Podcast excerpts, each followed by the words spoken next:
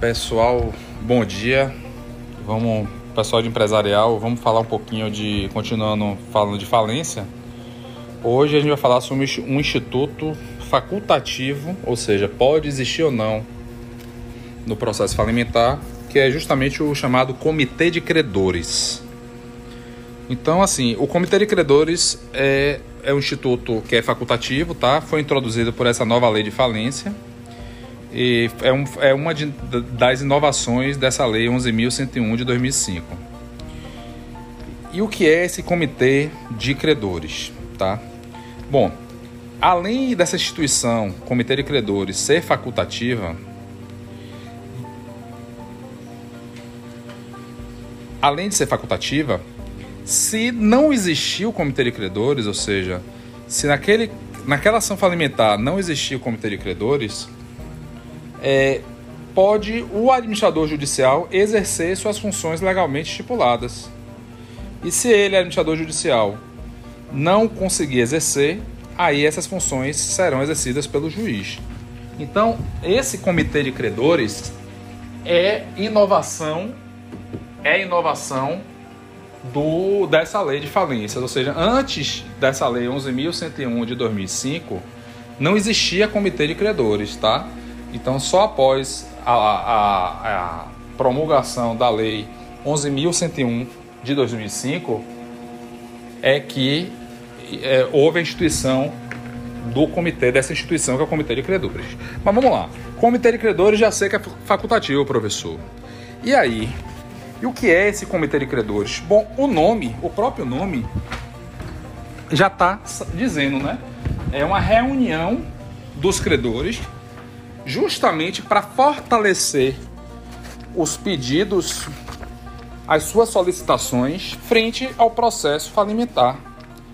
Falimentar e de recuperação judicial, porque existe tanto o comitê de credores no processo falimentar quanto no Instituto da Recuperação Judicial.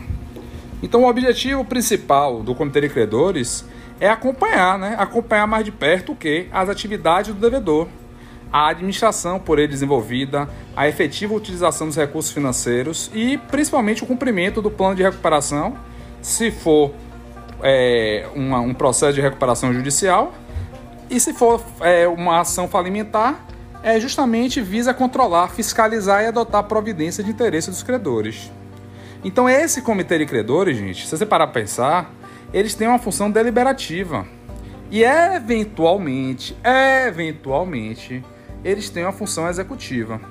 Deliberativa por quê? Porque seus membros decidem questões dos interesses dos credores. Então eles vão se reunir e eles vão decidir questões que são importantes aos credores.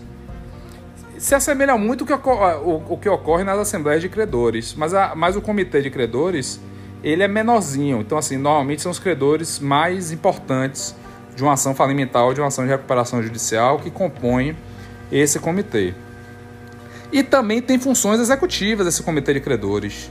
Por que funções executivas? Porque pode o comitê de credores impugnar créditos, pugnar pela exclusão ou reclassificação desses créditos, contestar pedidos de restituição, dentre outras, com o objetivo sempre, né? Com o objetivo sempre de salvaguardar os interesses dos credores.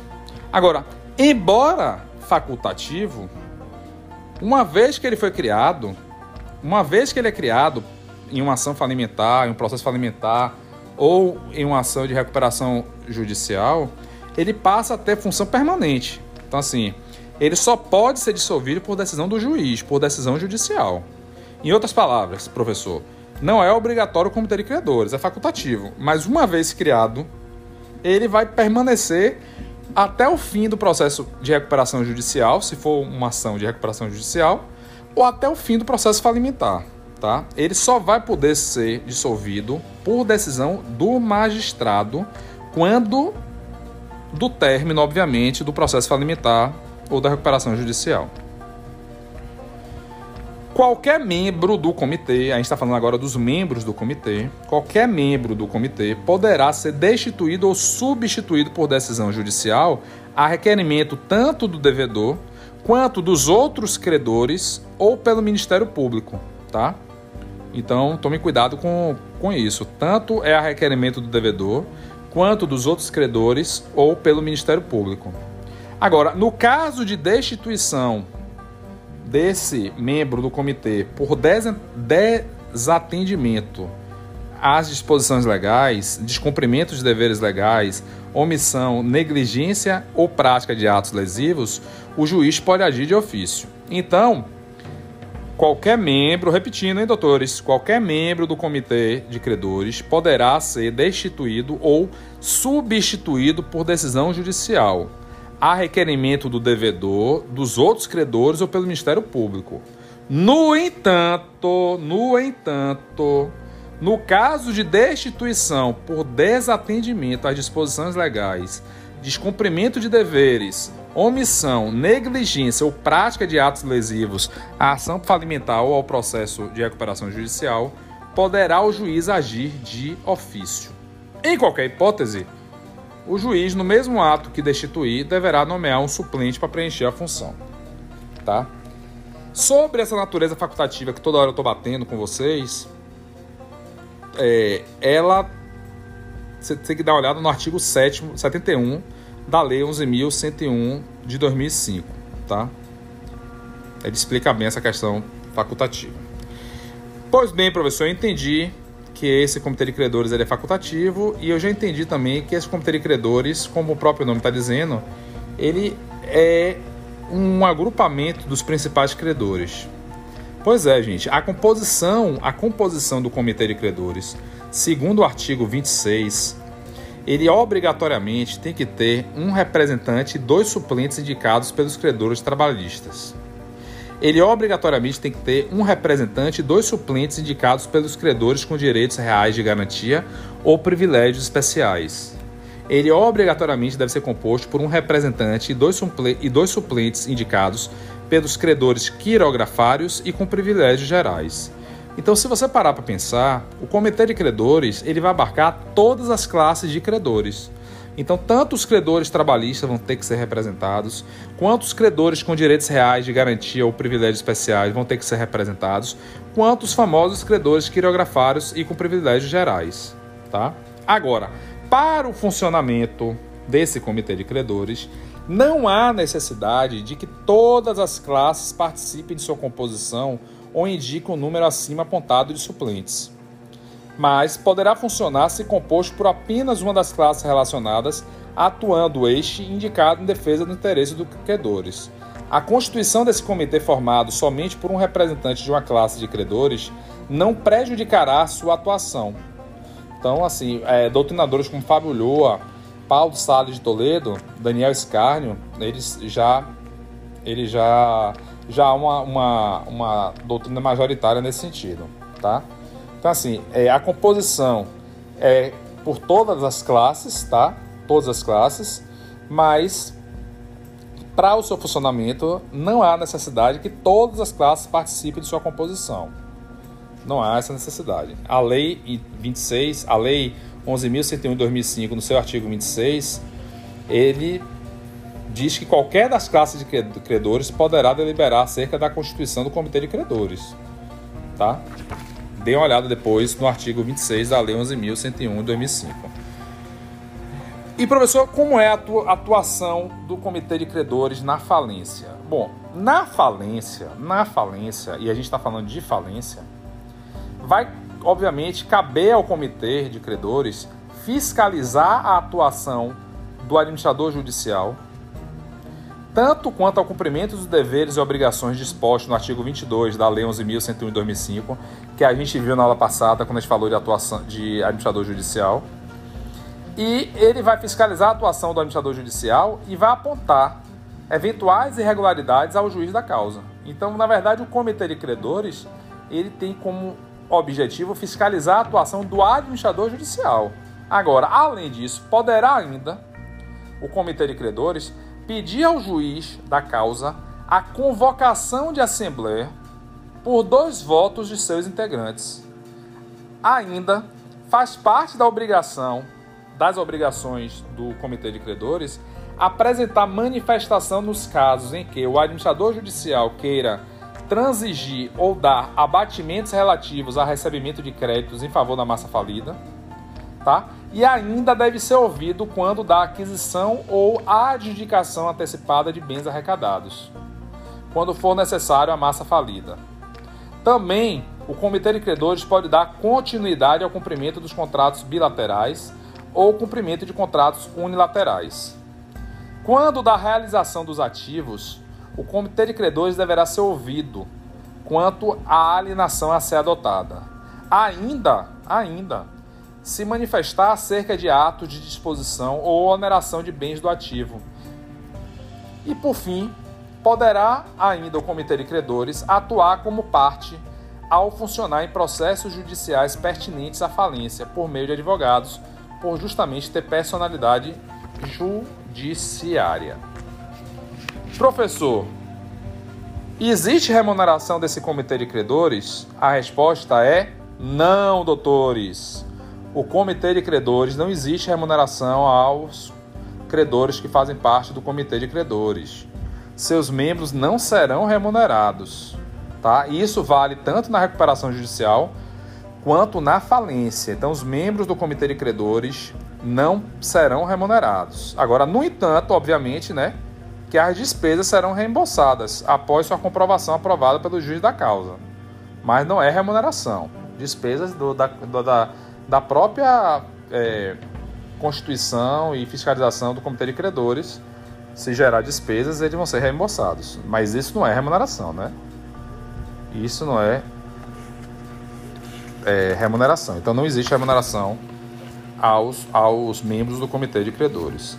Quem é que não pode fazer parte do comitê de credores? Ora, a lei falimentar, doutores, estabelece aqueles que estão impedidos de exercer a função de membros do comitê de credores. Quais sejam? Vamos lá. Quem é que não pode? Quem é que é impedido de exercer a função de membro do comitê de credores?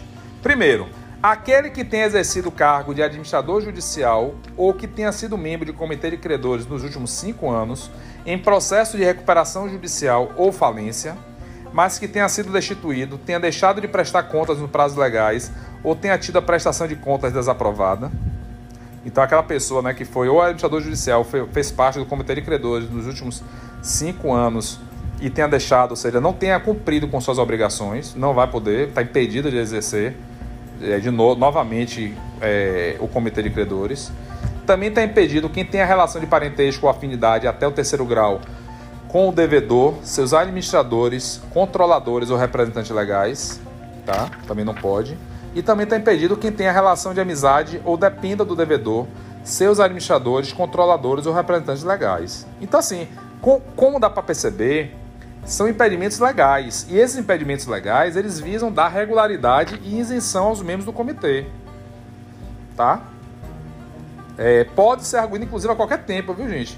Qualquer tempo pode ser arguído o impedimento de, de, algum do, é, de algum membro do comitê de credores, tá? Então vai caber reclamação tanto contra a nomeação do administrador judicial ou do membro do comitê. O artigo 30, parágrafo 2 né, nos traz isso que as pessoas prejudicadas poderão reclamar tanto contra a nomeação do administrador judicial quanto do membro do comitê. Artigo 30, parágrafo 2 Depois você dá uma olhada aí no artigo 30, parágrafo 2 da Lei 11.101 de 2005. Tá?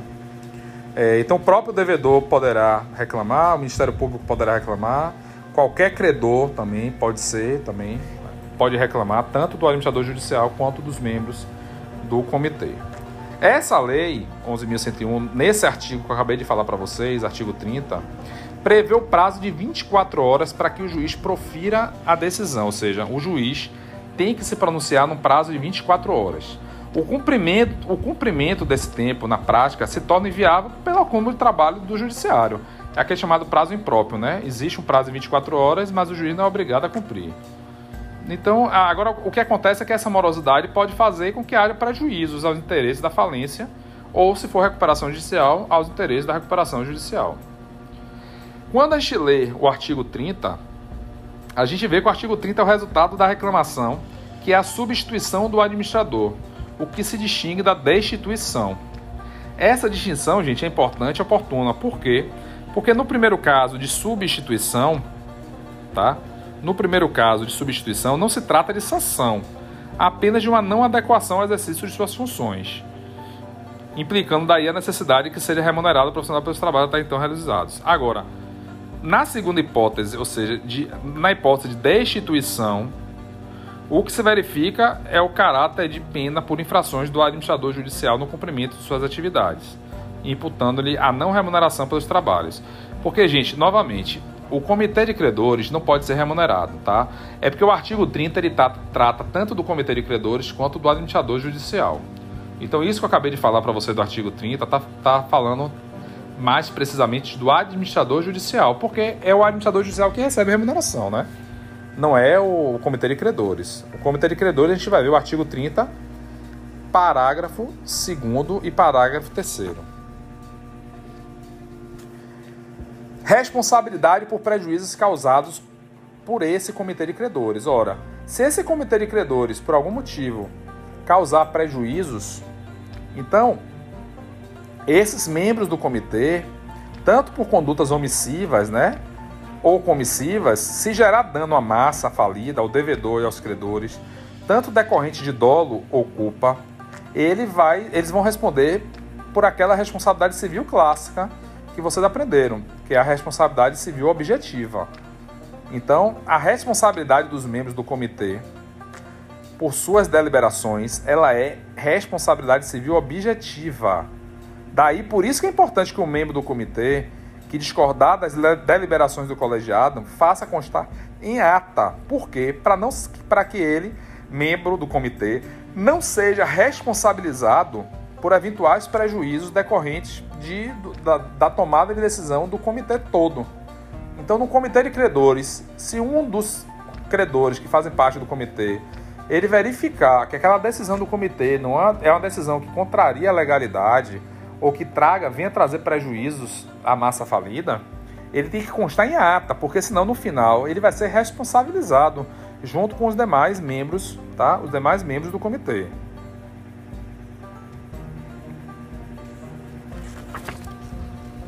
Então, doutores, é, depois dê uma olhadinha, tá? Nesses artigos, a Lei 11.101 de 2005. Depois dê uma olhada. É, eu acho assim, pelo menos nos processos em que eu atuei, que eu estudei também, é, eu sempre